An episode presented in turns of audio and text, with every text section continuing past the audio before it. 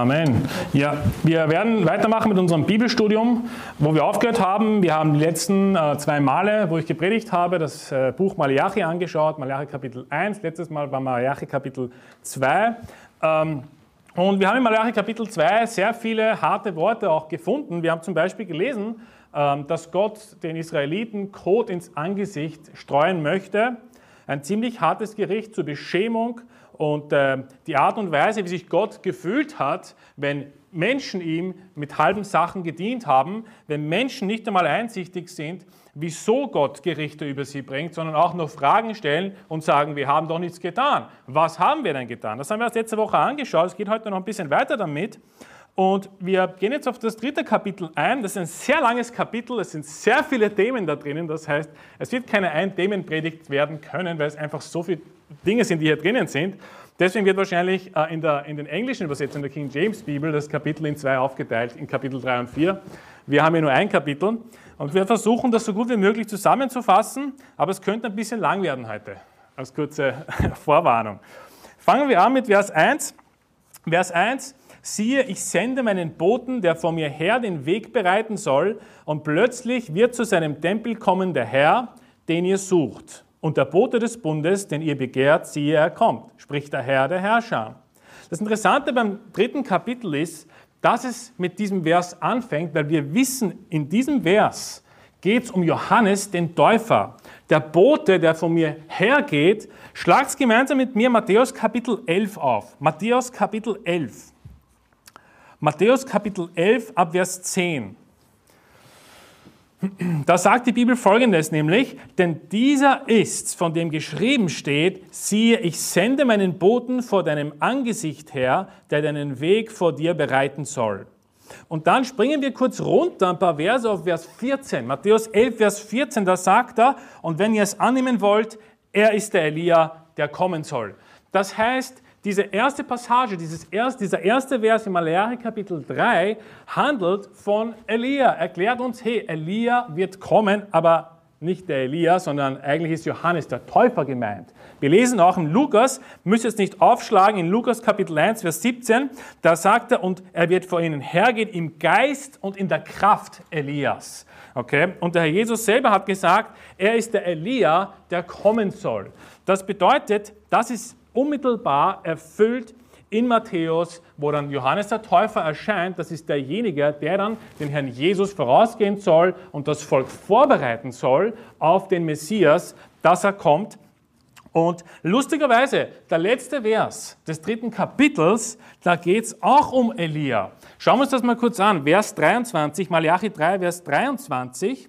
Ich lese das jetzt vor. Siehe, ich sende euch den Propheten Elia, ehe der große und furchtbare Tag des Herrn kommt. Und er wird das Herz der Väter den Kindern und das Herz der Kinder wieder ihren Vätern zuwenden, damit ich bei meinem Kommen das Land nicht mit dem Bann schlagen muss. Also da geht es genauso auch wieder um Elia. Und in Vers 24 sagt er, und er wird das Herz der Väter den Kindern und das Herz der Kinder den Vätern zuwenden. Und dann lesen wir eben genau das im äh, in, in Lukas äh, Evangelium, äh, wo er dann sagt, in Lukas 1, Vers 17, das habe ich vorher vorgelesen, äh, um die Herzen der Väter umzuwenden zu den Kindern und die Ungehorsamen zur Gesinnung der Gerechten und so weiter. Das heißt, wir sehen hier der erste Vers und der letzte Vers im Malachi Kapitel 3, da geht es um Johannes, den Täufer. Das ist vor 2000 Jahren schon passiert.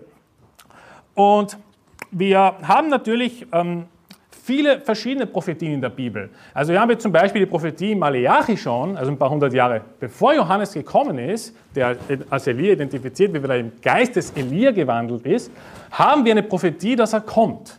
Nun, oft ist es so in der Bibel, dass eine Prophetie nicht nur eine Erfüllung hat, sondern mehrere Erfüllungen hat. Okay, ich komme ich komm noch dazu, was ich damit genau meine. Ähm, aber halten wir das im Hinterkopf. Diese eine Prophetie hier da gibt es auch eine zweite Erfüllung. Schauen wir uns kurz Vers 2 an. Vers 2, Malachi Kapitel 3, Vers 2. Dann sehen wir, wohin ich will. Malachi 3, Vers 2. Wer aber wird den Tag seines Kommens ertragen? Und wer wird bestehen, wenn er erscheint? denn er ist wie das Feuer des Silberschmelzers und wie die Lauge des, der Wäscher.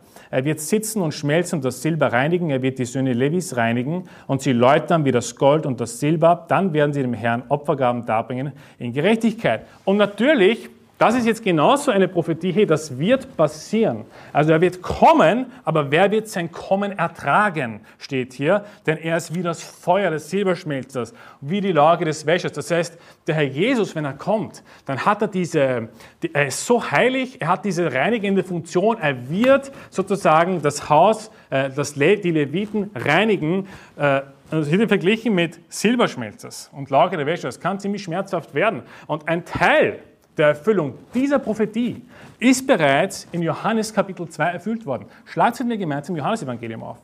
Johannes Evangelium Kapitel 2.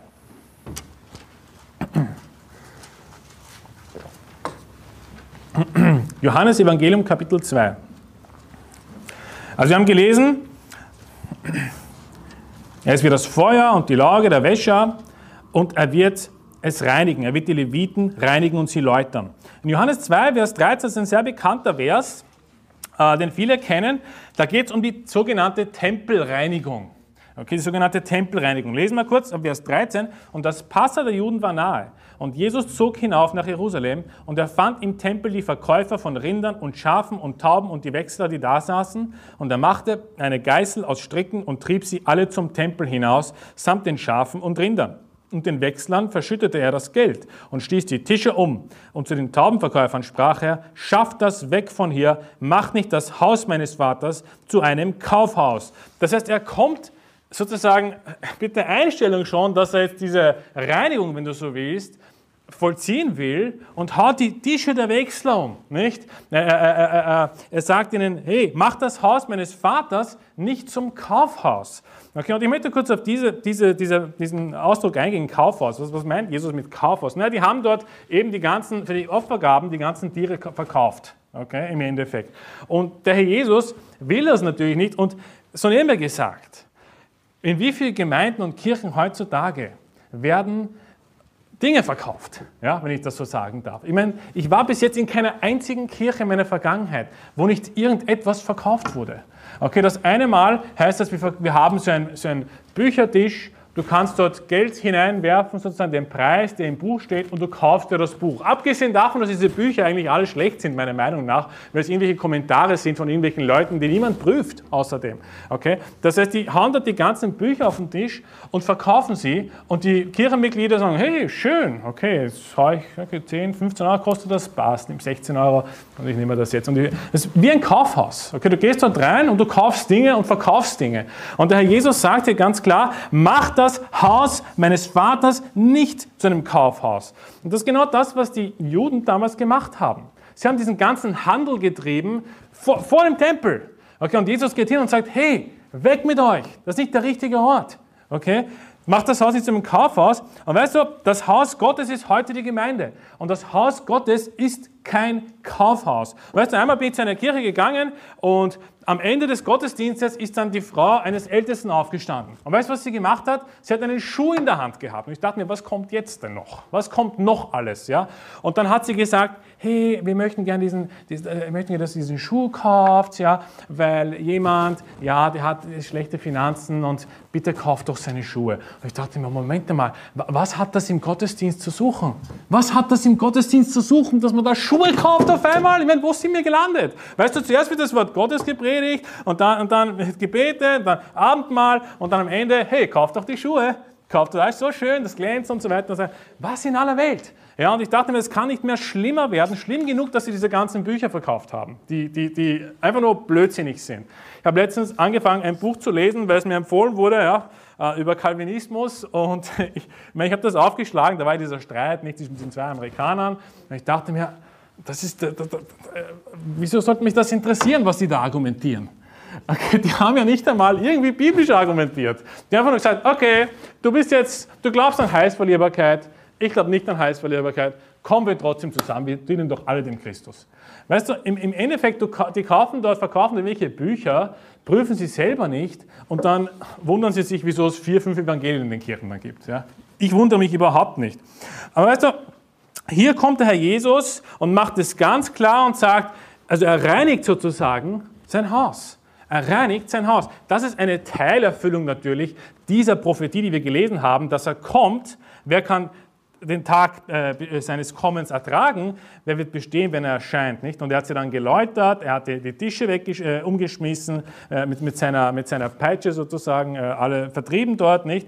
Und hat sozusagen das Haus des Herrn gereinigt, okay? Und das ist auch eine Teilerfüllung natürlich, aber ähm, bevor ich zur zweiten Erfüllung gehe, möchte ich noch auf ein viel wichtiges Prinzip jetzt kommen. Und zwar, was steht hier? Steht eigentlich ähm, in Vers 4, lesen wir, dann wird die Opfergabe von Juda und Jerusalem dem Herrn wohlgefallen, wie in der grauen Vorzeit und wie in den längst vergangenen Jahren. Und ich werde mich euch nahen zum Gericht und wieder ein schneller Zeuge sein gegen die Zauberer, gegen die Ehebrecher und gegen die Meinheiligen und gegen die, welche den Lohn der Tagelöhne verkürzen. Das heißt, hier gibt es ein sehr wichtiges Prinzip für uns auch als Gemeinde zu lernen. Und das Prinzip lautet folgendermaßen. Bevor ich mein Opfer dem Herrn darbringe, muss ich zunächst einmal mein Leben reinigen muss ich zunächst einmal meine Sünden bereinigen. Okay? Also, wenn ich gerettet bin, wenn ich ewiges Leben habe, wenn ich neu geboren wurde, das geht sehr einfach, das wissen wir. Aber danach, wenn du zum Haus des Herrn kommst und deine ganzen Opfer gibst, aber dein Leben schaut dreckig aus, dann gefällt das dem Herrn nicht. Was sagt er? Er sagt, ich will sie reinigen und dann wird er die Opfergabe von Juda und Jerusalem dem, äh, dem Herrn wohlgefallen. Das heißt, zuerst von Sünde umkehren und dann Opfergaben darbringen. Was meine ich damit? Das, ich meine damit Folgendes. Wenn ich in die Kirche komme und, und nebenbei habe ich zum Beispiel einen großen äh, Streit mit einem Bruder und da, da ist viel im Busch, da ist keine Vergebung und ich tue so, als wäre alles okay und ich komme in die Kirche und gebe meine Opfergaben, ich diene dort, ja, gebe vielleicht auch den Zehnten oder mache vielleicht die Musik aber mein Leben schaut dreckig aus da draußen, oder vielleicht sind das andere Sünden und so weiter, dann ist das dem Herrn nicht wohlgefällig. Hey, du kannst nicht sozusagen als Unzüchtiger da draußen leben. Beispiel nur jetzt, okay? Und dann kommst du in die Kirche des Herrn mit dem Geld, das du damit verdienst, und dann in die Kiste werfen. Das ist dem Herrn nicht wohlgefällig. Zuerst kommt Sündenumkehr, zuerst kommt Reinigung. Ja, erkenne das Problem, was du hast, und dann bringst vor dem Herrn, such dir Hilfe, und dann kehrst du um von ganzem Herzen, ganz sehr, soweit es geht. Und dann kannst du Opfergaben darbringen. Okay, aber nicht umgekehrt. Wir lesen davon zum Beispiel auch im, im Matthäus-Evangelium, Kapitel 5. Ich lese es euch vor. Matthäus 5, 23, das ist ein sehr bekannter Vers aus der Bergpredigt. Wenn du nun deine Gabe zum Altar bringst und dich dort erinnerst, dass dein Bruder etwas gegen dich hat, so lass deine Gabe dort vor dem Altar und geh zuvor hin und versöhne dich mit deinem Bruder und dann komm und opfere deine Gabe. Das heißt, das Opfer selber hebt jetzt das Problem nicht auf, was ich mit meinem Bruder habe. Das Opfer selber, wenn ich diese Idee habe und sage, na, ich habe zwar viel Dreck am Stecken, aber ich gebe es dem Herrn, damit ich es auflöse. Ja? Nein, du löst das Problem zuerst auf und dann bringst du den Opfer dem Altar. Und nicht umgekehrt oder nicht ausgleichsweise sozusagen. Ja, ich hab, Gott, ich habe dir so viel gegeben und jetzt darf ich wieder so viel sündigen. Gott, ich habe dir so viel gedient und dafür darf ich wieder dies oder das tun. Nein, das ist das, was die katholische Kirche lehrt mit ihren Ave Marias, oder? Da gehst zum Priester und dann sagst, Priester, ich habe gesündigt. Und dann sagt der Priester, na, was hast du gemacht? Okay, ich habe, ich habe betrogen. Dann sagt der Priester, naja, bete einfach zehnmal das Ave Maria, okay? Und, und, und fünfmal den Rosenkranz, okay? Und dann passt das schon, okay? Und ich mit Jack und du bist vergeben. Und dann freut er sich, nicht, geht nach Hause, dann hat er wieder dieselbe Sünde gemacht, kommt er wieder zum Priester, sagt, Priester, ich habe gesündigt. Was sagt der Priester? Was hast du gemacht? Und er sagt, ich habe wieder betrogen. Sagt, okay, aber dieser betest du nicht zehnmal das Maria, sondern zwölfmal das Ave Maria. Und dann gibst du noch ein bisschen mehr Geld für die Kirche und dann passt das. Ja? Und dann dir ist vergeben, nicht? Kreuz und fertig. Weißt du, so funktioniert das einfach nicht bei uns. So funktioniert das nicht bei Gott. Du kannst nicht deine Sünden bezahlen mit Opfergaben. Das kann nicht funktionieren. Der Herr sagt zuerst die Reinigung. Er will uns zuerst, er will uns zuerst reinigen und dann in Vers äh, äh, 4 wird die Opfergabe von Juda und Jerusalem dem Herrn wohlgefallen wie in der grauen Vorzeit und in den längst vergangenen Jahren. Und dann gehen wir weiter, Vers 5. Lesen wir weiter. Vers 5. Und ich werde mich euch nahen zum Gericht und will ein schneller Zeuge sein gegen die Zauberer, gegen die Ehebrecher, gegen die Meineidigen und gegen die, welche den Lohn der Tagelöhner verkürzen, Witwen und Waisen übervorteilen und das Recht des Fremdlings beugen und mich nicht fürchten, spricht der Herr, der Herrscher. Denn ich, der Herr, verändere mich nicht. Deshalb seid ihr, die Kinder Jakobs, nicht zugrunde gegangen. Ähm, worum geht es hier? Ich habe ja vorher davon geredet, dass diese Prophetie auch eine zweite Erfüllung findet. Wir lesen hier nämlich etwas sehr Interessantes. Wir lesen nämlich, wenn ich es nochmal wiederholen darf, Vers 2, wer aber wird den Tag seines Kommens ertragen? Und wer wird bestehen, wenn er erscheint? Wir lesen etwas sehr Ähnliches in Offenbarung Kapitel 6. Okay, schlagen wir gemeinsam Offenbarung Kapitel 6 auf. Offenbarung Kapitel 6. Das letzte Buch der Bibel, Offenbarung Kapitel 6. Offenbarung Kapitel 6.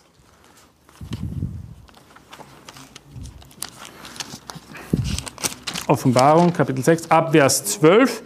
Da steht, und ich sah, als er das sechste Siegel öffnete und siehe, ein großes Erdbeben entstand und die Sonne wurde schwarz wie ein härtener Sack und der Mond wurde wie Blut und die Sterne des Himmels fielen auf die Erde wie ein Feigenbaum seine unreifen Früchte abwirft, wenn er von einem starken Wind geschüttelt wird. Und dann lesen wir weiter, ähm, bis, also ab Vers 17, das letzte Vers des Kapitel 6, denn der große Tag seines Zorns ist gekommen und wer kann bestehen? Das ist doch genau dasselbe, was in Maleachi Kapitel 3, Vers 2 steht.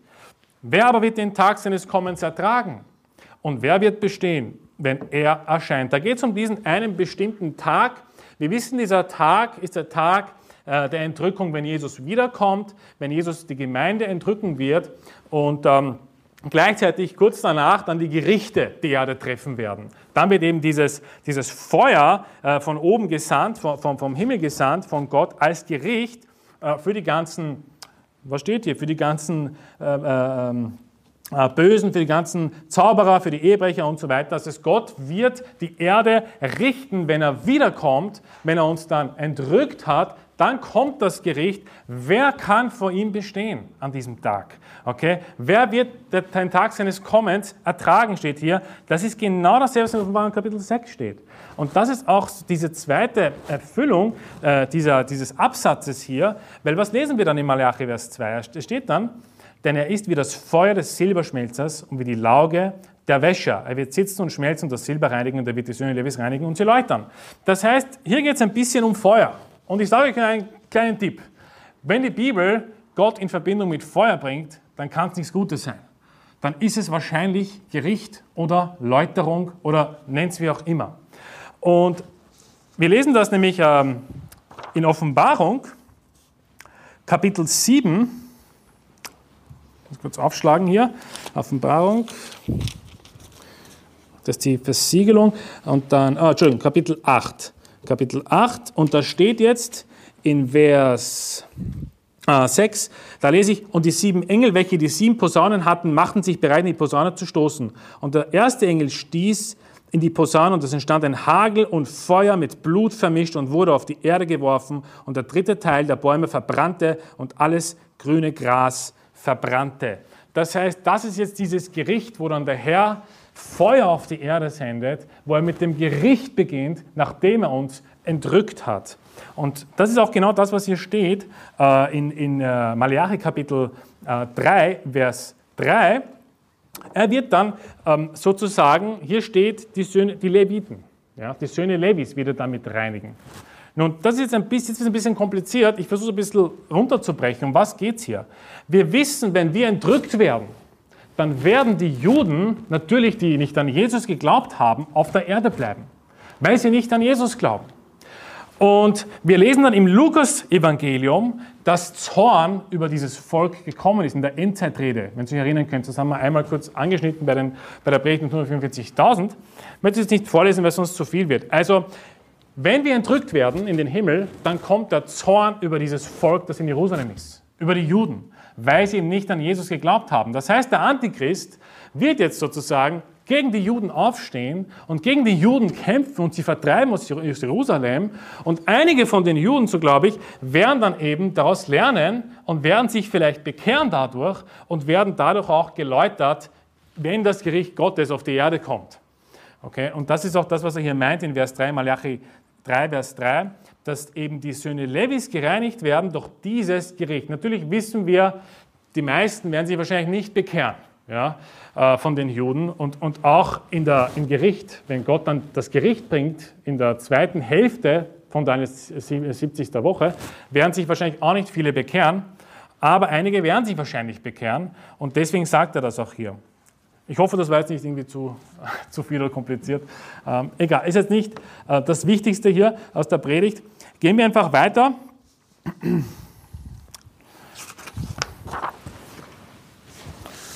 Habe meine Seiten durcheinander gebracht. Eine Seite ist mir da entschwunden. Ah, da ist sie doch wieder. So.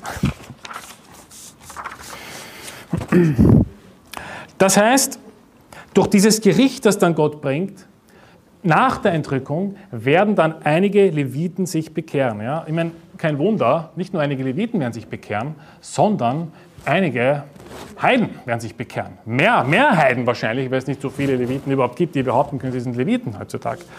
Und Gericht bringt eben Demut. Das lernen wir daraus. Gericht bringt Demut. Also, wenn wir hochmütig wandeln, wenn wir einfach mit geschlossenen Augen durch, durch, durchs Leben gehen, dann wird Gott Gericht senden und uns läutern müssen. Dann wird Gott Gericht senden und uns ein bisschen äh, brennen lassen auf dieser Welt, damit wir geläutert werden. Genauso wie es auch gesagt hat, dass er Leviten reinigen will, so wird er auch uns reinigen und läutern. Und wir wissen schon, also die letzten zwei Kapitel waren voller Probleme. Also wir haben so vieles gelesen die letzten Male. Ähm, es geht wirklich nicht mehr schlimmer, glaube ich, wenn jemand daherkommt und, und sogar behauptet und sagt, naja, die Gottlosen sind sogar gerecht in den Augen des Herrn. Also diese Leute waren wirklich schon am, am Abgrund ja, und, und Gott muss Gericht bringen, damit sie geläutert werden. Und lesen wir jetzt weiter, gehen wir weiter auf Vers 7. Vers 7, Malachi 3, Vers 7. Seit den Tagen eurer Väter seid ihr von meinen Satzungen abgewichen und habt sie nicht befolgt. Kehrt um zu mir, so will ich mich zu euch kehren, spricht der Herr, der Herrscher. Aber ihr fragt, worin sollen wir umkehren? Darf ein Mensch Gott berauben, wie ihr mich beraubt? Aber ihr fragt, worin haben wir dich beraubt? In den Zehnten und den Abgaben, mit dem Fluch seid ihr verflucht worden, denn ihr habt mich beraubt, ihr das ganze Volk. Das heißt, was noch eine Sünde war, die die Leviten begangen haben, die Priester, ist, dass sie den Zehnten geraubt haben von Gott. Jetzt wirst du mich fragen, wie kann man Gott berauben?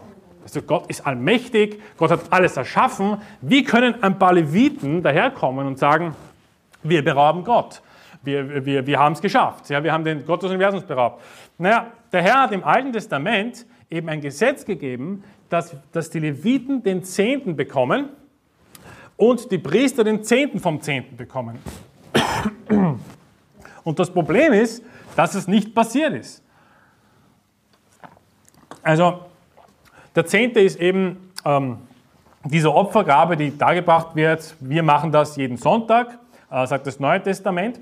Und das dient dazu, damit die Leviten zum Essen haben, zum Trinken haben. Sie haben kein Erbteil bekommen, sondern sie leben von dem Zehnten. Und die Priester leben vom Zehnten des Zehnten. Und er sagt hier, ihr seid von meinen Satzungen abgewichen und sie haben, sie haben ihn beraubt, sagt er dann. Und sie sagen, worin haben wir dich beraubt? In den Zehnten und den Abgaben. Das heißt, sie haben den Zehnten nicht bezahlt. Sie haben gesagt, weißt du was? Die werden es schon schaffen irgendwie, die werden schon irgendwie überleben. Sie haben den Zehnten nicht bezahlt. Was passiert, wenn du den Zehnten als, Levit nicht bekommst? Naja, du wirst wahrscheinlich irgendwie anders äh, deine Brötchen besorgen müssen. Du wirst wahrscheinlich in den Ackerbau gehen müssen. Du wirst wahrscheinlich irgendwelche Felder bepflanzen müssen und so weiter und so fort. Das heißt, du bist nicht mehr vollkommen ausgerichtet auf deine Arbeit für den Herrn, sondern du wirst ein paar Kompromisse schließen müssen. Okay, und das Volk war leider so, ähm, dass der Zehnte nicht eingezahlt worden ist und Gott sagt, ihr habt mich beraubt. Hey, für uns als Anwendung wurde eh schon öfters gepredigt, ich sage es noch einmal, wir können es uns, es uns nicht leisten, den Zehnten nicht zu bezahlen. Du kannst es nicht.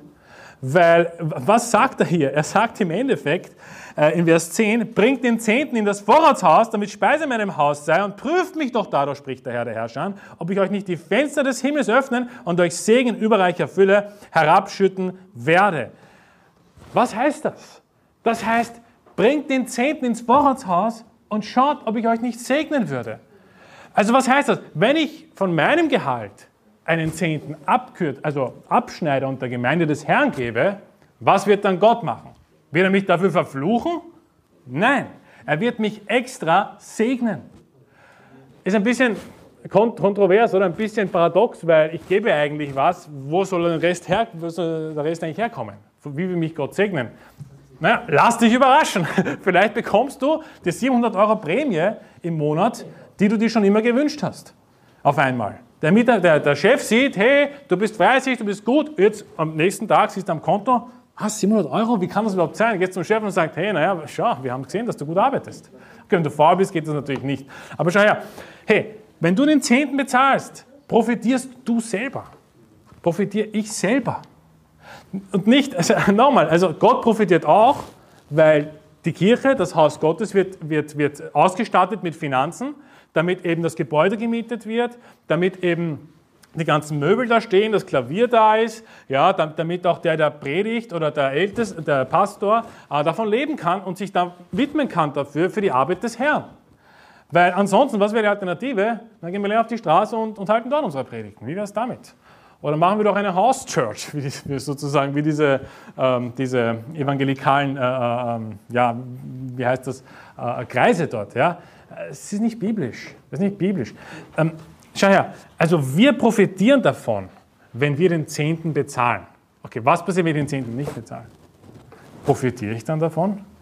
Was sagt der Herr?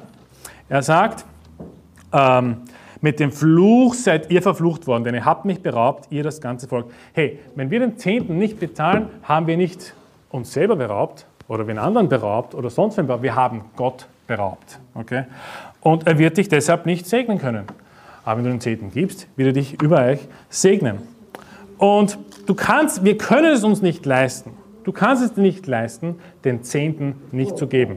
Du, das Geschäft ist dann noch negativer, als wenn du ihn geben würdest. Okay? Wenn du ihn gibst, ist es positiver, weil Gottes Segen drauf liegt.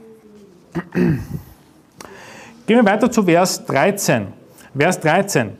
Ihr habt harte Worte gegen mich ausgestoßen, spricht der Herr. Aber ihr fragt, was haben wir untereinander gegen dich geredet?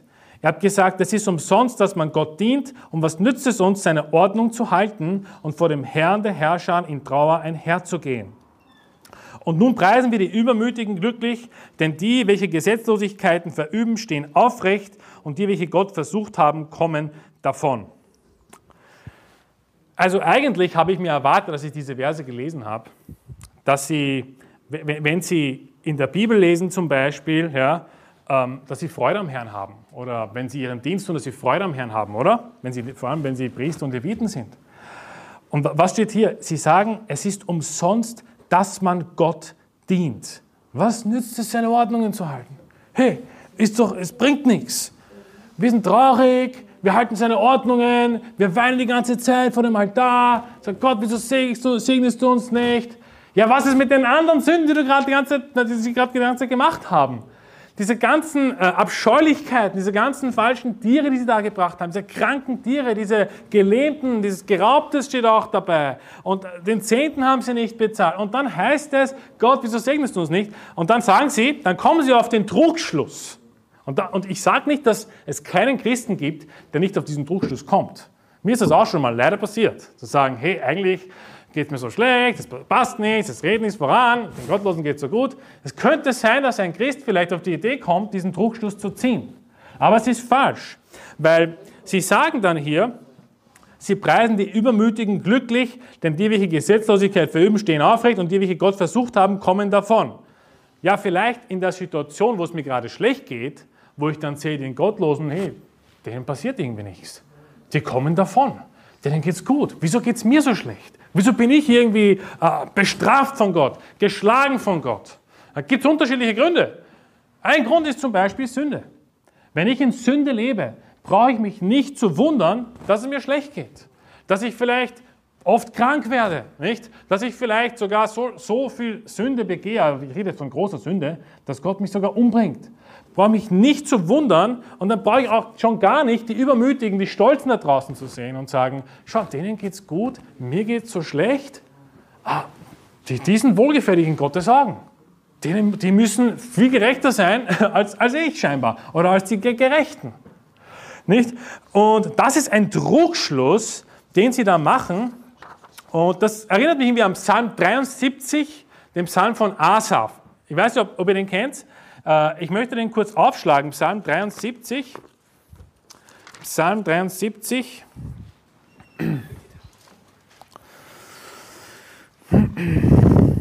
Psalm 73. Und da sagt er zum Beispiel, nehmen wir ein Beispiel her, im Vers 3, nicht? Denn ich beneidete die Übermütigen, als ich das Wohlergehen der Gottlosen sah, denn sie leiden keine Qual bis zu ihrem Tod und ihr Leib ist wohlgenährt. Sie leben nicht in der Not der Sterblichen und sind nicht geplagt wie andere Menschen. Darum ist Hochmut und ihr Halsschmuck und Gewalttat ist das Gewand, das sie umhüllt. Was der Asaf hier sagt, ist, er hat auch diese Sache bemerkt, scheinbar. Also ist, ihm ist gerade schlecht gegangen und hat den Trugschluss gezogen, den Übermütigen geht es gut. Also, wieso geht es denen so gut? Wieso sind die so gut unterwegs? Er war wahrscheinlich vielleicht ein bisschen depressiv, kann das sein? Vielleicht war er ein bisschen versunken in Gedanken, wenn er das Volk gesehen hat, ja, und es war katastrophal, ja, zu der Zeit, und ist einfach, dass ich, hey, wieso geht es uns eigentlich so schlecht? Wieso, wieso geht es den Gottlosen so gut? Wieso geht es den Übermütigen, den Stolzen so gut? Und ist genauso in diesen Trugschluss hineingekommen. Und was hat diesen Trugschluss gelöst? Lesen wir weiter. Wir lesen dann, äh, im Vers, äh, ab Vers 11. Und sie sagen, wie sollte Gott es wissen? Hat denn der höchste Kenntnis davon? Siehe, das sind die Gottlosen, denen geht es immer gut und sie werden reich. Ganz umsonst habe ich mein Herz reingehalten und meine Hände in Unschuld gewaschen, denn ich bin doch den ganzen Tag geplagt worden und meine Züchtigung war jeden Morgen da. Wenn ich gesagt hätte, ich will ebenso reden, siehe, ich hätte treulos gehandelt am Geschlecht deiner Söhne. So sann ich denn nach, um dies zu verstehen. Aber es war vergebliche Mühe in meinen Augen, bis ich in das Heiligtum Gottes ging und auf ihr Ende Acht gab. Für wahr, du stellst sie auf schlüpfrigen Boden, du lässt sie fallen, dass sie in Trümmer sinken, wie sind sie plötzlich verwüstet worden. Das heißt, dieser Trugschluss hat sich erst dann gelöst, als er wohin gegangen ist? Ins Heiligtum Gottes. Ins Heiligtum Gottes. Und er hat dann sozusagen erkannt, vielleicht hat er mit den Leuten geredet, mit den Leviten, mit den Priestern und vielleicht hat er eine Predigt gehört Vielleicht hat er nochmal das Wort Gottes aufgeschlagen, nochmal gebetet. Er hat im Heiligtum Gottes, im Haus Gottes, ist er dann draufgekommen, Moment einmal, ich lag falsch, das ist ein Trugschluss. Schau dir mal ihr Ende an. Weißt du, ein Gottloser kommt in die Hölle. Ich, meine, ich kann mir immer noch nicht vorstellen, was das heißt. Brennen für immer und ewig. Ich meine, wie schrecklich ist das? Ja, der, der, der stirbt und geht dorthin. Am Ende des Tages ist er der Verlierer. Am Ende des Tages ist der Stolze, der Übermütige, der Gott nicht in seinem Herzen sozusagen, äh, nicht an Gott denkt und so weiter. Er ist der Verlierer, der Gott nicht gedankt hat und der Verworfene von mir aus, dem geht es dann nicht so gut. Der ist dann der Verlierer. Und wenn wir uns betrachten und sagen, hey, Moment einmal, okay, Asaf ist, ist in diesen Druckschluss gekommen, vielleicht kommst du vielleicht mal in diesen Druckschluss, aber was ist dann der richtige Weg, um diesen Druckschluss zu lösen? Komm ins Haus Gottes.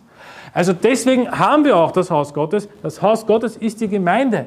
Das heißt, du kommst, du hörst die Predigt und dann macht es wieder Klick. Sag, Moment mal, stimmt eigentlich. Also uns geht es eigentlich gut. Gott hat uns bewahrt. Gott gibt uns nicht alles, was wir wollen, immer zur selben Zeit, die wir es haben wollen. Ja, und Gott, wieso und dies und das und der hat dies und dieser Gottlose geht es auch gut und hin und her. Nein, Gott hat seinen eigenen Plan. Okay? Und was an uns liegt, ist, dass wir so gut wie möglich, okay, 100 Prozent, wenn es geht, so nah wie möglich an seinen Willen herankommen, dass ja nichts uns an den Segen hindern kann, den er für uns hat. Aber wir können nicht Gottes Zeitplan irgendwie beeinflussen, wenn er das so geplant hat. Natürlich, wir können beten und, und vielleicht wird Gott nochmal Gnade schenken und, und vielleicht Kriegst du sogar etwas früher, oder wie zum Beispiel Hesekiel, der dann ein paar Jahre länger gelebt hat, als er gebetet hat? Vielleicht. Aber weißt du, wenn es nicht kommt, wenn es dir momentan noch schlecht geht, ja, und du weißt, du bist im Reinen, du weißt, du tust den Willen Gottes, dann ist das die einzige Antwort auf dein Problem Geduld. Geduld. Warte einfach noch ein bisschen. Bete, faste und warte. Okay, aber komm nicht in diesen, wir sollten nicht in diesen Druckschluss kommen zu sagen, mir geht so schlecht, ich mache alles richtig. Was mit dem Gottlosen, dem geht's gut, der hat keine Probleme, der hat keine Verfolgung, seine Wege gelingen. Und nein, das ist ein Druckschluss. Komm ins Haus Gottes, dann wirst du daran erinnert, dass es nicht das Richtige ist, was, was dieser Schluss ist, sondern dass es denen eigentlich viel schlimmer geht als wir uns. Wir haben eigentlich alles, was wir brauchen im Endeffekt. Aber er wird plötzlich verwüstet, sagt die Bibel, der Gottlose. Und da ist er draufgekommen. Und das ist eine Gefahr für uns, dass wir auf einmal diesen übermütigen, glücklich preisen. Hey, ich sage eins, besser, ich habe eine schwere Zeit mit dem Herrn, als dass ich eine einfache Zeit ohne den Herrn habe, oder? Ich meine, manchmal gehen wir durch schwere Zeiten, okay? Und das ist normal. Und vielleicht gehen wir auch öfters durch schwere als durch einfache Zeiten. Ich weiß nicht, ich habe schon das Gefühl, ähm, muss ich ganz ehrlich sagen, dass das Leben eher so ist, dass, man, dass es ein Kampf ist.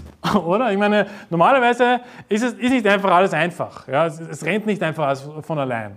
Es ist ein Kampf. Und manchmal kommen viele Attacken und, und viele Angriffe und so weiter, auch geistlich gesehen. Aber weißt du, es ist nicht immer leicht. Aber wenn wir uns daran gewöhnen, dass es schwer ist, wie viel schöner wird es sein, wenn dann der Segen dann wirklich eintritt. Wie viel, wie viel mehr freuen wir, wir haben, wenn dann Gott uns das gegeben hat, was wir brauchen. Oder? Aber ganz ehrlich, auch wenn der Segen nicht kommt und wenn Gott es nicht so geplant hat, besser, ich habe den Segen vielleicht jetzt nicht, weil es Gott vielleicht so bestimmt hat und ich warte einfach, ich bin geduldig, aber am Ende komme ich in den Himmel. Am Ende habe ich dort mein Erbe. Am Ende habe ich es geschafft. Am Ende bin ich am Ziel. Und Besser als geduldiger Christ schlechte Zeiten mit Gott als ungeduldiger Christ ja, gute Zeiten mit irgendwelchen Leuten da draußen, okay, die Gott nicht kennen. Und ich muss ganz ehrlich sagen, also wie gesetzlos sind eigentlich die Kirchen heute? Wie gesetzlos sind die? Ich meine, also, ich gebe euch ein, ein, ein, äh, ein Beispiel. Also, ich lese aber kurz vor Sprüche 28,4. Oder nein, das mache ich später. Ich gebe einfach das Beispiel. Die Gemeinden heute sind der Meinung, und zwar der Großteil, okay, dass das Gesetz von Moses nicht mehr gilt. Lustigerweise steht in Malachi, Vers 22, 3 Vers 22, gedenkt an das Gesetz Moses. Okay, meines Knechtes, das ich ihm auf dem Horeb für ganz Israel befohlen habe, an die Satzungen und Rechte. Also er sagt, gedenkt an das Gesetz Moses. Was machen die Kirchen heute? Na, gedenke nicht an das Gesetz Moses. Na, wir leben im Neuen Testament und alles, was Moses gesagt hat, gilt nicht für uns. Und also die Kirchen heute nehmen das Alte Testament gar nicht ernst. Sie haben für alles eine Ausrede. Alles, was du ihnen aus dem Alten Testament zeigst, kommt immer irgendein Gegenargument, kommt immer irgendeine blöde Ausrede. Zum Beispiel, du zeigst ihnen, äh, was Gott äh, über Ehebruch zum Beispiel denkt. Ja? Also Gott hat es ganz klar gemacht, Ehebruch sollte mit dem Tod bestraft werden. Ich rede jetzt nicht, ähm, ich rede jetzt davon, dass zwei Leute ertappt werden und wo es Zeugen gibt. Davon rede ich jetzt. Dann sollten sie mit dem Tod bestraft werden. Wenn du ihnen das zeigst, dann sagen sie, naja, aber Moment einmal, äh, wir sind ja nicht mehr unter dem Gesetz. Okay. Ja, stimmt zwar. Ich meine, Gottes Gesetz gilt in Deutschland nicht. Stimmt, die Aussage ist richtig, aber die, die Art und Weise, wie die Antwort daherkommt, wir sind nicht unter dem Gesetz, als ob das Gesetz Gottes schlecht wäre, habe ich das Gefühl, will er mir damit sagen, oder? Also wenn du ihm das zeigst und sagst, schau, was Gott darüber denkt und sagst, ja, aber wir sind nicht mehr unter dem Gesetz. Moment einmal, eigentlich müsstest du sagen, ja, schade, dass wir nicht unter dem Gesetz sind. Ich meine, ich würde schon wünschen, dass Gottes Gesetz gilt hier in Deutschland, oder? Aber was sagt, wie, wie sagt er das? Er sagt, naja, schau, dass wir sind nicht mehr unter dem Gesetz. Als ob das etwas Falsches wäre heutzutage. Warum ist das was Falsches? Wenn Gott etwas sagt im Alten Testament, dann nehme ich das ernst, oder? Es ist auch die Bibel. Hey, das meiste aus der Bibel ist im Alten Testament. Also fast 80 Prozent der Bibel ist Altes Testament. Also wenn die Leute so argumentieren, kannst du 80 Prozent der Bibel schmeißen. Weil es ist dann nichts mehr wert. Außerdem hat Jesus nicht gesagt, ich bin nicht gekommen aufzulösen, sondern um zu erfüllen. Wo hat Jesus jemals gesagt, ich habe meine, alle meine, meine Gebote, alle meine, die Dinge, was ich über äh, Menschen denke oder meine moralischen Vorstellungen, habe ich alle aufgelöst. Ja? Männer können jetzt Kleider tragen, Frauen können jetzt Hosen tragen, denk dir, was du willst. Hauptsache Liebe, oder? Das sagen sie uns heutzutage. Aber wo steht das in der Bibel, frage ich mich. Wo kommt Jesus her und sagt, ich habe das Gesetz Moses, gedenkt nicht mehr an das Gesetz Moses. Gedenkt nunmehr an mein Gesetz. Moment einmal, wer hat dem Mose das Gesetz gegeben? Der Herr selber. Deswegen wird auch niemals kommen, und du wirst nirgendwo in der Bibel im Neuen Testament finden, wo er dann sagt, hey, das ist schlecht, was Moses gesagt hat. Okay, macht das nicht. Weil er hat es ja selber gegeben. Das wäre ein, ein Heuchler dann. Und das ist das Problem. Und weißt du, die Gemeinden heutzutage, die brauchen das Buch Malachi gepredigt. Die brauchen jemanden dort, ja, das kann irgendwer sein vielleicht, der äh, vielleicht in einer Brüdergemeinde, und das ist gerade freies Wort. Ich ermutige jeden Brüdergemeindler, der gerettet ist, hey, steh auf in deiner Kirche und predige Malachi Kapitel 3 und predige vor allem Vers 22, gedenkt an das Gesetz Moses. Hey, die Gemeinden brauchen das Gesetz Moses, weil was ist die Alternative? Das Gesetz der Welt. Wenn man sagt, hey, dieses Gesetz ist in Ordnung, das Gesetz ist super gut, wir müssen nichts ändern, also ich finde das ja schon sehr viele Dinge, die man ändern kann. Also vor, vor allem, wenn man irgendwelche Mörder für fünf Jahre einsperrt, ja, die vorsätzlich gemordet haben, nur weil sie einen Antrag stellen oder Begnadigung bekommen, das ist nicht in Ordnung. Ich meine, da rennen irgendwelche Mörder herum da draußen und ich muss da mit denen zusammenleben. Das ist keine, kein Frieden, das ist keine Ordnung. Weißt du, mir fallen viele Dinge ein, die man ändern könnte, so wie, so wie Gott es will. Aber nein, sie kommen daher, sie maßen sich an zu sagen, hey, wir wissen es besser als Gott. Wir haben ein besseres Urteil über das Gesetz. Wir sind nicht mehr unter dem Gesetz. Gottes Gebote und Regeln gelten heute nicht mehr. Und damit ruinieren sie eigentlich ihre ganze Kirche damit. Weil sie eignen sich diese, diese Standards der Welt, sagen sie, das ist unser heutiger Standard. Das ist unser Gesetz, es ist in Ordnung. Ja, wir leben nach dem Neuen Testament und diese Dinge sind zwar sündhaft, aber was Gott im Alten Testament gesagt hat, das gilt einfach nicht mehr. Und weißt du, das ist auch das Problem. Aber zurück zu, zu, unserer, zu unserer Stelle. Ähm, also wir, wir haben jetzt in Vers 15 gelesen, äh, folgendes, und nun preisen wir die Übermütigen glücklich, denn die, welche Gesetzlosigkeit verüben, stehen aufrecht und die, welche Gott versucht haben, kommen davon. Das sind Leute, die gemeint haben, also dass sie, Levit, dass sie gläubig sind. Das sind Leute, die gemeint haben, dass sie geistlich sind, dass sie heilig sind für den Herrn. Und dann schauen sie die Gottlosen an und sagen, das ist ein Gerechter, weil ihm geht's gut. Also, wann passiert so etwas? Wann passiert es, dass Christen auch aufstehen und auf einmal irgendwelche gottlosen Menschen zum Vorbild nehmen? Das kann es in jedem Bereich sein, den du dir vorstellen kannst. Ja, vielleicht im Fußball, vielleicht hat ein Christ irgendeinen äh, äh, Torwart, den er gern hat, weiß nicht, helfe mir kurz aus, in Deutschland, ich glaube, der Neue, oder? Ist der Torwart. Oder? Keine Ahnung, ich weiß auch nicht. Ja. Interessiert mich auch gar nicht. Es interessiert uns nicht, okay? Ja, wurscht, wie der heißt. Das war, glaube ich, schon zehn Jahre her, als der Torwart war. Keine Ahnung. Ähm, und weißt du, der hat vielleicht dieses Vorbild. Oder, und, und er sagt, ja, das ist gut, was er macht. Er ist, Mann, er ist in der Mannschaft, er unterstützt die Mannschaft und er ist schon voll drin in dieser Sache. Oder, oder nimm irgendeinen Bereich in deinem Leben oder irgendeinen Superstar. Ja? Ähm, äh, äh, diese, wie, wie, heißt sie denn, diese, äh, fällt mir jetzt nicht ein, äh, diese äh, Siniat, die gestorben ist, glaube ich, die mit der Glatze da, nicht? Äh, und, und, sagen dann, hey, das ist mein Vorbild, dieser O'Connor, glaube ich, hat oder? Nothing compared. Ich meine, was für ein schlechtes Lied, muss ich ganz ehrlich sagen. Das ist ein schreckliches Lied. Und die haben dann so ein Vorbild. Viele Frauen haben das Vorbild. Sinead O'Connor. Viele, viele tausende Millionen Views und Fans und was weiß ich. Und ich bin mir auch sicher, einige Christen sind darunter. Die hören diese Deppenmusik, sage ich immer ganz ehrlich. Und weißt du, wann passiert so etwas? Wann fangen Christen an, den Gottlosen zu loben? Lass mich den Vers aus Sprüche 28,4 vorlesen. Muss jetzt nicht aufschlagen. 28,4. Sprüche 28,4. Die Leute, die das Gesetz verlassen, loben den Gottlosen aber gegen die, welche das Gesetz halten, sind sie aufgebracht. Hier steht, die Leute, die das Gesetz verlassen, loben den Gottlosen. Das heißt, wenn ich das Gesetz Gottes missachte, wenn ich das Gesetz Gottes nicht mehr respektiere, dann ist der automatische Schluss, dass ich den Gottlosen lobe. Okay?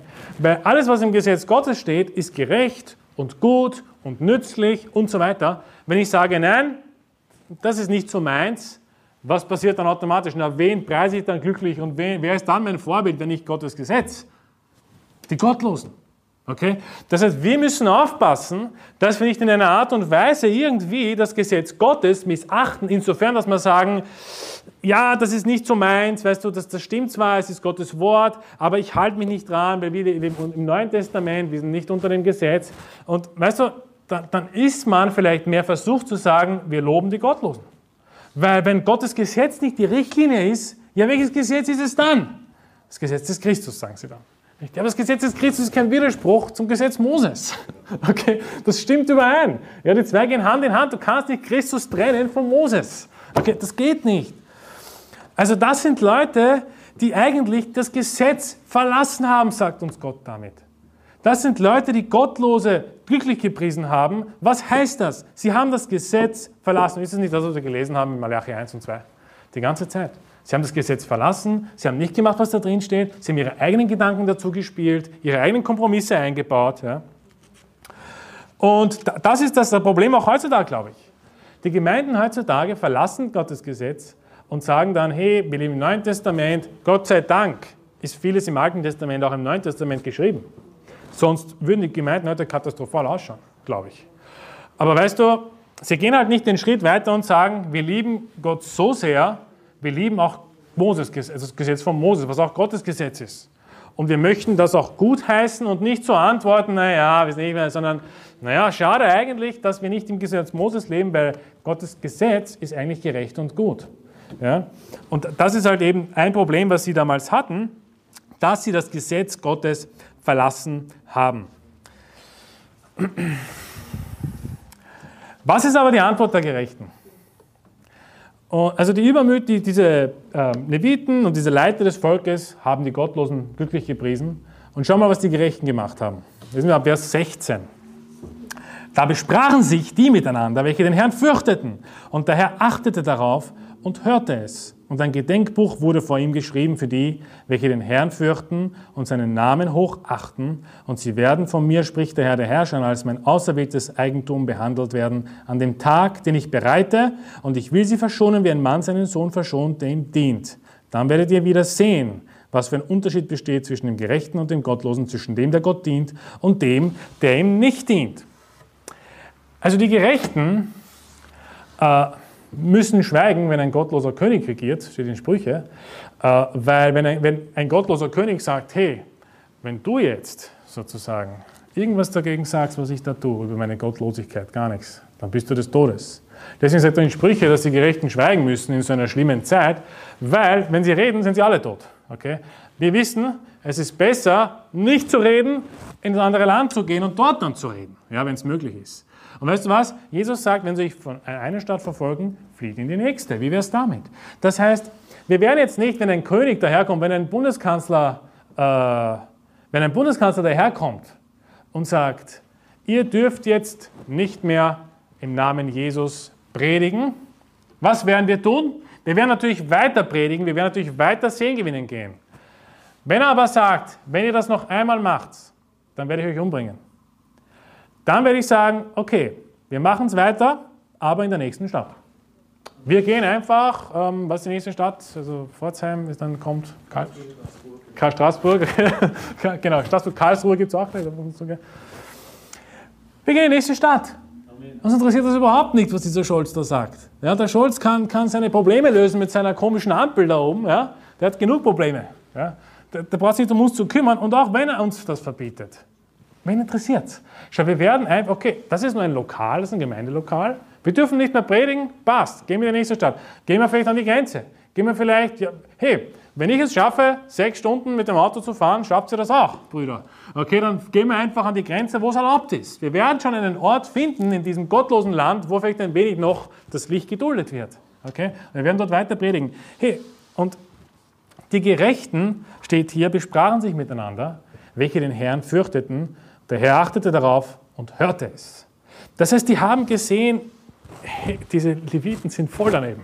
Okay, die, die sind voll daneben. Die, die, checken gar nichts mehr. Die haben dem Gottesgesetz verlassen, sie preisen die Übermütigen glücklich und sie haben sich miteinander besprochen. Okay, das heißt, wie, wie in etwa, wenn wir zusammenkommen und sehen, die ganze Welt da draußen ist vollkommen verrückt und wir besprechen uns untereinander und sagen, hey, was machen wir jetzt? Wie schaut es aus? Wie gehen wir weiter? Wie gehen wir den nächsten Schritt? Äh, wie können wir Gott weiter dienen und so weiter? Und was steht hier? Und ein, also der Herr hört es und ein Gedenkbuch wurde vor ihm geschrieben für die, welche den Herrn fürchten und seinen Namen hochachten. Hey, Gott hört es, wenn wir Gemeinschaft untereinander haben wenn wir uns besprechen, wenn wir über die Bibel reden, wenn, wenn die ganze Welt da draußen von Gottlosigkeit versinkt und übergeht und wir da drinnen sind und über Gott reden, über Gottes Gerichte reden, über Gottes Liebe reden, über die Auferstehung reden. Gott hört es und was steht noch? Es gibt ein Gedenkbuch. Das gibt es den Gottlosen nicht. Da gibt es ein anderes Gedenkbuch, nicht seine ganzen Sünden, die dann aufgeschrieben werden, wo die Bücher dann geöffnet werden und so weiter. Weißt du, es gibt ein Gedenkbuch, für uns, ja, für das, was sie miteinander reden über Gott. Steht doch hier, oder? Er sagt, ähm, ein Gedenkbuch wurde vor ihm geschrieben, für die, welche den Herrn fürchten. Also Gott liebt uns so sehr und hilft uns so sehr und ist um uns besorgt, wenn, wenn da draußen alles schief geht. Wenn wir uns miteinander besprechen, dann schreibt er sich das auf. Es wird geschrieben. Es ist ihm nicht egal, was wir miteinander reden. Und deswegen ist auch eine Lehre für uns natürlich, hey, wenn wir miteinander Gemeinschaft haben, wenn wir miteinander reden, dann sollten wir vielleicht Sünde außen vor lassen. Dann sollten wir vielleicht die Streitigkeiten einfach beiseite legen. Dann sollten wir vielleicht einfach Vergebung haben. Und dann sollten wir einfach uns konzentrieren darauf, wie wir Gott dienen können, wie wir, wie wir seine Werke hochhalten können, wie wir vielleicht gemeinsam sitzen und gemeinsam singen und gemeinsam ihn zum Zentrum machen. Hey, Gott hört es, Gott lässt es niederschreiben in einem Gedenkbuch. Ich meine, wie wertvoll ist das? Als ich das gelesen habe, dachte ich mir, das ist wunderschön. Das hat mich so berührt, dachte mir, Gott, Gott denkt an uns. Täglich. Okay? Und wenn wir, wenn wir uns entscheiden, gerecht zu leben, wenn wir uns entscheiden, Sünde wegzubringen und, und seine Wege zu folgen und das Gesetz nicht zu verlassen, dann hört er darauf. Okay? Er schreibt sich das auf. Und was steht noch? Er wird uns verschonen. Also Gott wird uns verschonen. Hey, ich will jetzt nicht sagen, dass wir, auch wenn wir Sünde ablegen, dass wir ohne, also ohne Sünde je waren.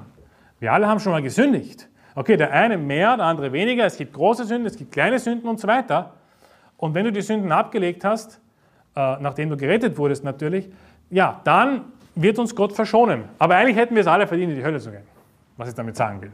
Also es ist nicht so, dass Gott dann gesagt hätte hier, ich brauche dich nicht zu verschonen, du bist immer schon gerecht gewesen. Okay? Sondern eigentlich haben wir alle mal gesündigt und deswegen verschont uns der Herr, weil der Herr Jesus für uns gestorben ist. Er hat für uns dieses äh, Stellvertreteropfer gegeben, deswegen ist es auch möglich, dass Gott uns verschont. Dem, der ihm dient, steht hier nicht.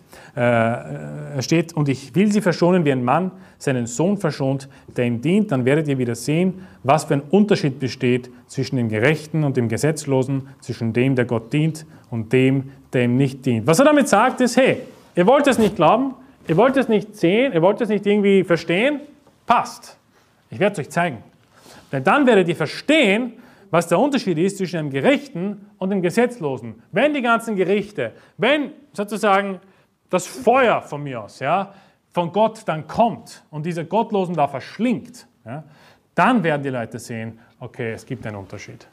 Okay, ich sollte nicht als Levit vor allem die Gottlosen anschauen und sagen, die sind gerecht.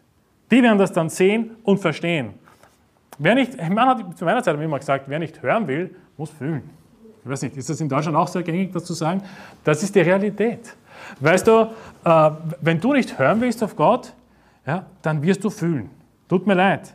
Äh, es gibt keine bessere Nachricht für einen sturen, übermütigen Menschen, der auf einmal daherkommt und sagt, hey, der Gottlose, der ist gerecht. Hey, den Gottlosen geht es auch gut. Ich mache es jetzt auch so oder ich mache auch diese Kompromisse. Vor allem nicht, wenn du Christ bist. Also, da, dann kannst du dich ähm, auf, auf, deine Gefühle jetzt da äh, schon einmal eintrainieren, was Gott dann mit dir machen wird. Ja? Du wirst fühlen, ja? Fühl, Schmerz vielleicht. Ja? Gehen wir weiter. Gehen wir zum Vers 19. Denn siehe, der Tag kommt, brennen wie ein Ofen, da werden alle Übermütigen und alle, die gesetzlos handeln, wie Stoppeln sein, und der kommende Tag wird sie verbrennen, spricht der Herr, der Herrscher, sodass ihnen weder Wurzel noch Zweig übrig bleibt. Also diese, Über, diese Israeliten, diese, äh, diese Leviten, die die Gottlosen glücklich gepriesen haben, was sagt der Herr zu ihnen? Was ist ihr Ende? Was wird ihr Ende sein? In Vers 19. Der Tag kommt, brennend wie ein Ofen. Er bereitet sich schon vor. Äh, und hier geht es nicht um irgendeinen Tag. Also, die Bibel kennt diesen Ausdruck Tag des Herrn. Okay, Tag, den Tag, den Tag seines Zornes, kommt auch vor. Und dieser Tag ist nicht irgendein Tag. Also er weist sie auf etwas hin, was noch kommen wird. Was ist der Tag des Herrn? Was ist der Tag des Herrn? Es gibt sehr viele Bibelstellen in der Bibel dazu. Ähm, ich werde mit euch zwei Stück lesen. Ihr schlagt jetzt einmal äh, Jesaja 13 auf. Schlagt mal Jesaja 13 auf und ich lese inzwischen von Joel Kapitel 3. Ich möchte einfach klar machen, was der Tag des Herrn ist. Der Tag seines Zornes sozusagen. Also ihr schlagt Jesaja 13 auf. Ich lese aus Joel 3,3 und ich werde Zeichen geben am Himmel und auf Erden, Blut und Feuer und Rauchsäulen. Die Sonne soll verwandelt werden in Finsternis und der Mond in Blut, ehe der große und schreckliche Tag des Herrn kommt. Also hier lesen wir davon, dass dieser schreckliche Tag des Herrn äh, ja schrecklich ist. Es ist kein Tag, wo man sich freuen kann. Ja. Ähm, das ist ein Tag des Gerichts, ein Tag der Rache, wie auch in Offenbarung Kapitel 6 steht. Und er sagt, die Sonne soll verwandelt werden in Finsternis und der Mond in Blut. Da geht es also um die Endzeit, wenn der Herr Jesus wiederkommt, wenn er uns entrückt, dass dann das Gericht über die restlichen Gottlosen dann kommt, die auf der Welt sind. Das ist der Tag des Herrn. Jesaja 13 ab Vers 4. Horch, Lärm auf den Bergen wie von einem großen Volk. Horch, Getöse von Königreichen, von versammelten Heidenvölkern. Der Herr der Herrscher mustert ein Kriegsheer. Sie kommen aus einem fernen Land, vom Ende des Himmels, der Herr und die Werkzeuge seines Zorns, um das ganze Land zu verderben, heult. Denn der Tag des Herrn ist nahe. Er kommt wie eine Verwüstung von dem Allmächtigen. Deshalb werden alle Hände schlaff und das Herz jedes Sterblichen zerschmilzt. Also hier lesen wir wieder diese, diese Komponenten dieses Tags des Herrn, wo dann eben der Zorn Gottes, die Werkzeuge seines Zornes steht hier, auf die Welt kommt. Ja, und das ist dieser Tag des Herrn, wie auch in Joel gestanden ist und auch in Offenbarung Kapitel 6 steht. Der Tag des Herrn, wo dann Jesus zurückkommt. Jedes Auge wird ihn sehen. Er wird uns entrücken, die ganze Kirche entrücken und er wird dann das Gericht auf die Gottlosigkeit auf diese Welt streuen. Das ist der Tag des Herrn. Und das ist ein schrecklicher Tag. Also ich stelle mir das ganz schrecklich vor. Ich, ich, ich meine, Gott sei Dank trifft uns das Gericht nicht. Auf einmal kommen da Feuerbälle vom Himmel, musst du dir vorstellen. Ja? Auf einmal sterben so viele Menschen. Vielleicht sterben äh, einige Verwandte, wahrscheinlich sogar. Okay, und diese ganzen Gerichte, die danach folgen, macht es auch nicht besser. Also die Leute glauben, sie kommen, die kommen wieder davon. Die Leute, diese Leviten glauben, die kommen wieder davon, oder? Die glauben, hey, machen wir einfach irgendwie und, und schauen wir, dass wir durchkommen. Aber was ist die Antwort des Herrn? Er sagt, siehe, siehe, der Tag kommt, brennend wie ein Ofen, da werden alle übermütig und alle gesetzlos handeln, die stoppeln sein und der kommende Tag wird sie verbrennen, spricht der Herr der Herrscher. Er bereitet sie schon vor, wenn du so willst. Hey, da kommt etwas. Okay, ihr habt es zwar auch schon verdient, aber da kommt etwas, da werden alle Gottlosen verbrennen, sozusagen, weil er einfach zornig ist mit den Menschen.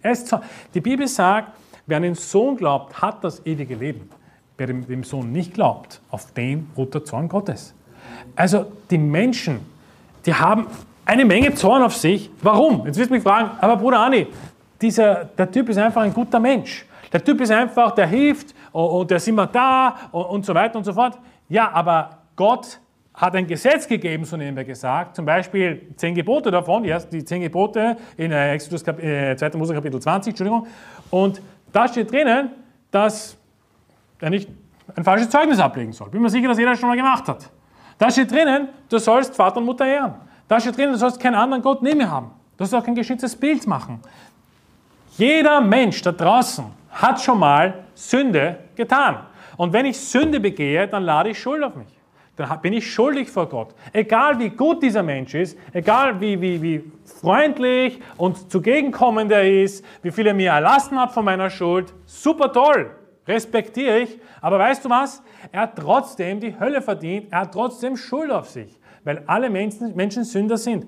Und dieses Argument geht eben nicht auf, dass man sagt, ja, gute Menschen haben es eh gut. Nein, gute Menschen haben es leider auch schlecht. Ja, es gibt viele gute Menschen, die werden in die Hölle gehen. Es gibt auch viele schlechte Menschen, die werden in den Himmel gehen, ja, weil sie auf Jesus vertraut haben.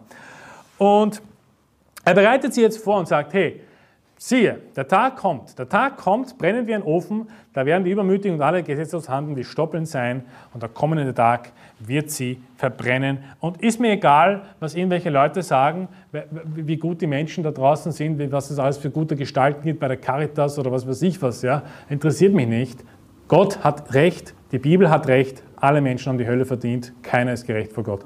Und deswegen, wenn jemand diese Predigt hören sollte, zum ersten Mal ist, ein guter Zeitpunkt, dass er ihm umkehrt von der Sünde. Und hey, mit Gott ist nicht zu spaßen, auch für uns Christen nicht.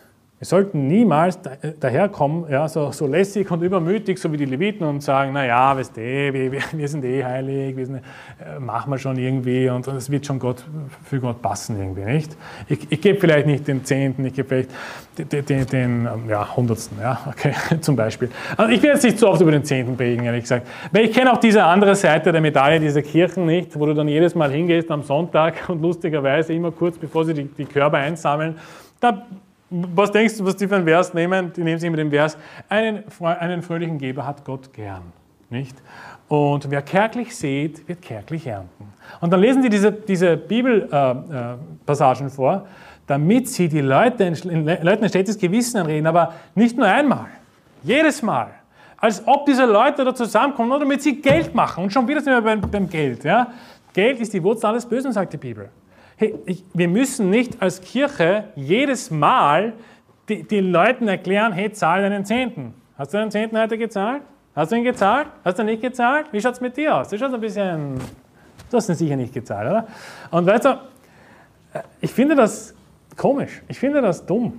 Ich finde das nicht vorbildhaft. Ich finde, wir sollten unser Fokus nicht auf das Geld legen. Unser Fokus ist der Herr. Die Bibel sagt, der Herr baut das Haus. Und wenn, die daran bauen, äh, werden, äh, äh, ist es nicht wortwörtlich jetzt, bauen umsonst, wenn nicht der Herr das Haus baut, glaube ich, so steht es. Hey, der Herr wird sein Haus bauen. Okay, und, und im Endeffekt, wir müssen nicht jedes Mal die Leute zwingen, ihren Zehn zu geben. Wir werden niemanden zwingen. Wir werden niemanden, zu niemandem hingehen nachher dann und sagen, komm her, ich will ein Gespräch mit dir führen. Du hast ein Problem mit Gott. Weißt du? Ich habe gesehen, du hast, du hast zu wenig eingeworfen. Du hast nur einen Hundertsten eingeworfen. Nicht? Oder du hast vielleicht gar nichts eingeworfen oder nur ein 10 Cent. Nicht? Und so weiter. Sag, was ist los mit dir? Äh, äh, möchtest du mir das bekennen, deine Sünden bekennen und dann machen wir es wieder gut? Ja? Also, das ist der falsche Weg, dass man den Fokus aufs Geld setzt. Natürlich, wir müssen predigen, was die Bibel sagt, aber wir werden niemanden hinterherrennen.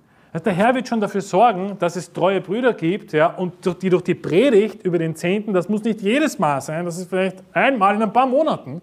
Und die Hörner dieser Predigt werden gelehrt. Viele wissen nicht, dass es den Zehnten gibt im Neuen Testament. Weil viele kommen aus Gemeinden, wo sie sagen, naja, der Zehnte ist Altes Testament. Wisst ihr noch, was ich gesagt habe? Altes Testament. Gesetz Mose gilt für uns nicht. Also, ich finde es auch nicht schlimm, wenn man mehr gibt als den Zehnten. Ich finde es auch nicht schlimm, okay, wenn jemand arm ist und es geht sich wirklich nicht aus, was ich mir nicht vorstellen kann in diesem Land, also ich kann es mir nicht vorstellen, ja, äh, okay, dann, dann verstehe ich es. Wenn jemand überhaupt kein Geld mehr hat, wenn sich gar nichts mehr ausgeht, äh, wenn man nicht mal mehr die Miete zahlen kann, auf der Straße wohnt und so weiter. Aber meine Erfahrung ist eigentlich eine ganz andere.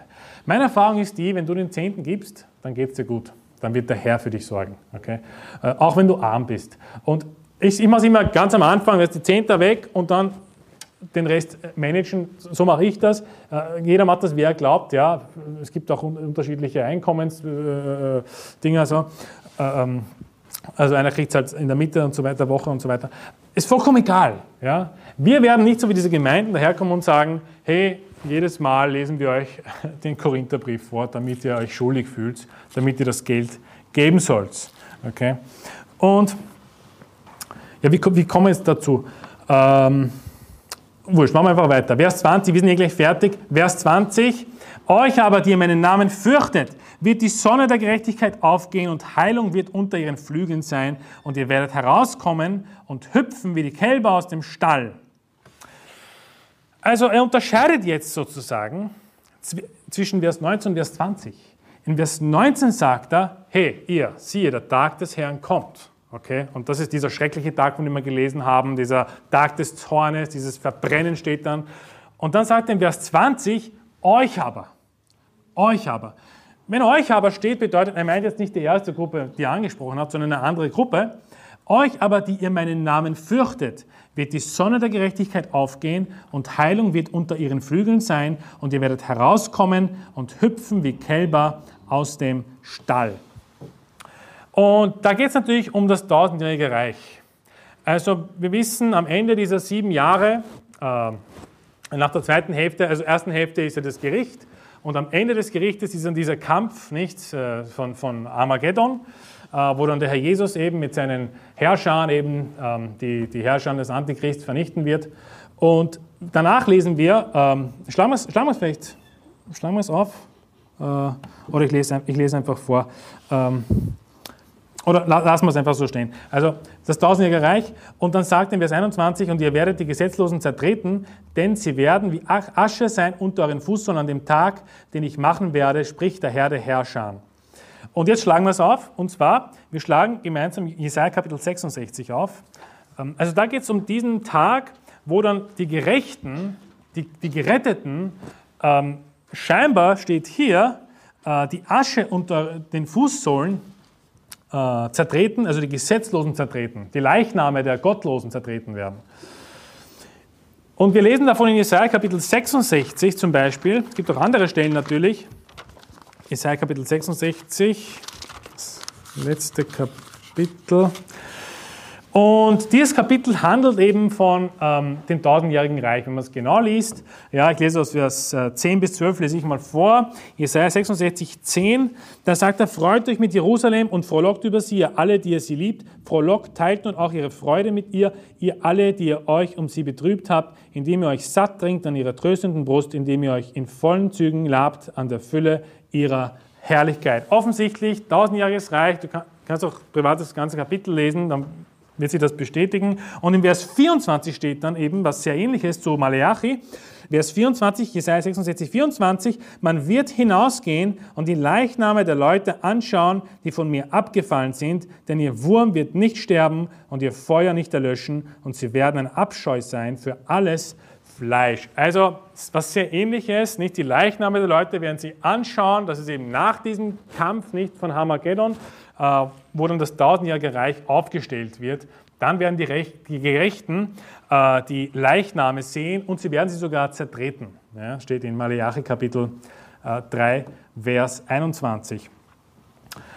Und dann geht es weiter in Vers 23. Da sagt er, siehe, ich sende euch den Propheten Elia, ehe der große und furchtbare Tag des Herrn kommt.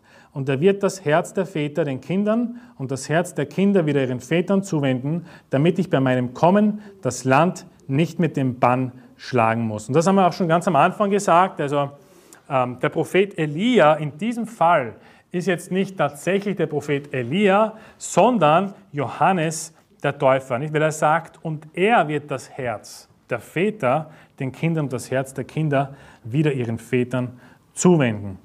Und das, das war äh, ja, die ganze Malachi-Serie, würde ich einmal sagen. Sehr viele Themen, die wir behandelt haben, sehr viele Sünden, die wir angesprochen haben.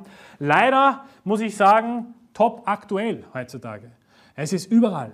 Das, was damals war, ist heute überall vorzufinden. Egal in welcher Hinsicht. Ja? In den Kirchen, wo, wo Christen gerettet sind, in Brüdergemeinden, in evangelikalen Gemeinden, wo es ein richtiges Evangelium gibt und auch bei den Baptisten, die einen Pastor haben, der gerettet ist. Leider haben diese Kirchen heutzutage meistens einen toten Glauben. Sie haben nicht mehr das Buch Malachi aufgeschlagen, scheinbar für ein paar Jahre, ja, leider. Ein, ein Pastor hat mal zu mir gesagt, er hat die Bibel 20 Mal gelesen und dann hat er aufgehört. Und da habe ich gesagt, Warum? Wisst ihr, was die Antwort war? Die Antwort war, du findest eh nichts mehr Neues darin. Und also das hat mich ein bisschen schockiert. Da dachte ich mir, okay, das werde ich ausprobieren. ich werde sie auch 20 Mal lesen. Und ganz ehrlich, ich bin zwar noch nicht ganz bei 20, aber ich finde trotzdem neue Dinge darin. Ja? Ich finde trotzdem neue Dinge darin. Es ist nicht so, dass, dass auf einmal, nur weil du die Bibel 20 Mal durchgelesen hast, dass du alles weißt. Und leider gibt es die schlechte Nachricht für diejenigen, die das glauben. Ähm, und das sagen auch weltliche Personen. Ja? Jeder sagt das, der Mensch ist vergesslich. Also ich kann die Bibel vielleicht mit 20 Jahren, 30 Jahren, 20 Mal durchgelesen haben, aber in 10 Jahren habe ich wahrscheinlich 30, 40 Prozent vergessen, wenn ich es nicht wiederhole. Und natürlich bei einigen ist es schneller der Prozess, bei anderen ist es langsamer, aber eins steht fest, wenn man es immer wieder liest, ja, kommt es immer wieder in Erinnerung und wir wollen nicht vergessliche Hörer sein, wir wollen doch Täter werden, oder? Wir wollen doch das Wort Gottes hören und tun und immer wieder hören und nicht vergessen. Und der Mensch ist vergesslich. Also mein Tipp, nicht aufhören damit. Nicht wie dieser Pastor gesagt hat, nach 20 Mal findest du nichts mehr darin. Das ist, das ist ein falsches Urteil, würde ich mir fast ähm, anmaßen zu sagen. Okay, also lasst uns, lasst uns die Bibel lesen, lasst uns mehr Malachi lesen und lasst uns diese, diese, diese Themen im Malachi auch in unserer Kirche umsetzen. Lasst uns äh, äh, äh, diese ganzen Sünden nochmal, prüft, lasst uns, prüft euch selbst, sagt die Bibel, okay? Prüft euch selbst, wer im Glauben seid. Also wir müssen uns immer wieder prüfen, hey, bin ich im Glauben, bin ich im Willen Gottes, bin ich auf dem richtigen Weg momentan und, und wenn nicht, Malachi ist ein guter Ort, um einzusteigen, weil es einfach so viele Sünden anspricht, ja, zur damaligen Zeit und auch zur heutigen Zeit. Lass uns noch zum Schluss beten und dann zum letzten Lied kommen. Vater im Himmel, wir danken dir für das Buch Malachi, äh, dass da so viele Themen abgedeckt sind, Herr. Es ist eine Last von dir äh, für alle Menschen, Herr, die, die gerettet sind. Wir beten, dass diese Last auch verkündet wird in diesem Land, dass diese Last auch verkündet wird in den Kirchen, damit äh, das Volk Gottes nicht zugrunde geht aus Mangel an Erkenntnis, Herr. Ich bete, dass du jetzt auch ähm, ja, unsere Kirche segnest, dass wir daraus lernen, dass wir äh, uns selber prüfen und äh, wo wir vielleicht finden, dass wir Sünde hier und da haben, Herr, dass wir es ablegen, dass wir uns dir unterordnen, dass wir auch deinen Segen dann auch erwarten können, Herr. Ich äh, bete auch für den äh, restlichen äh, Tag im Namen Jesu. Amen.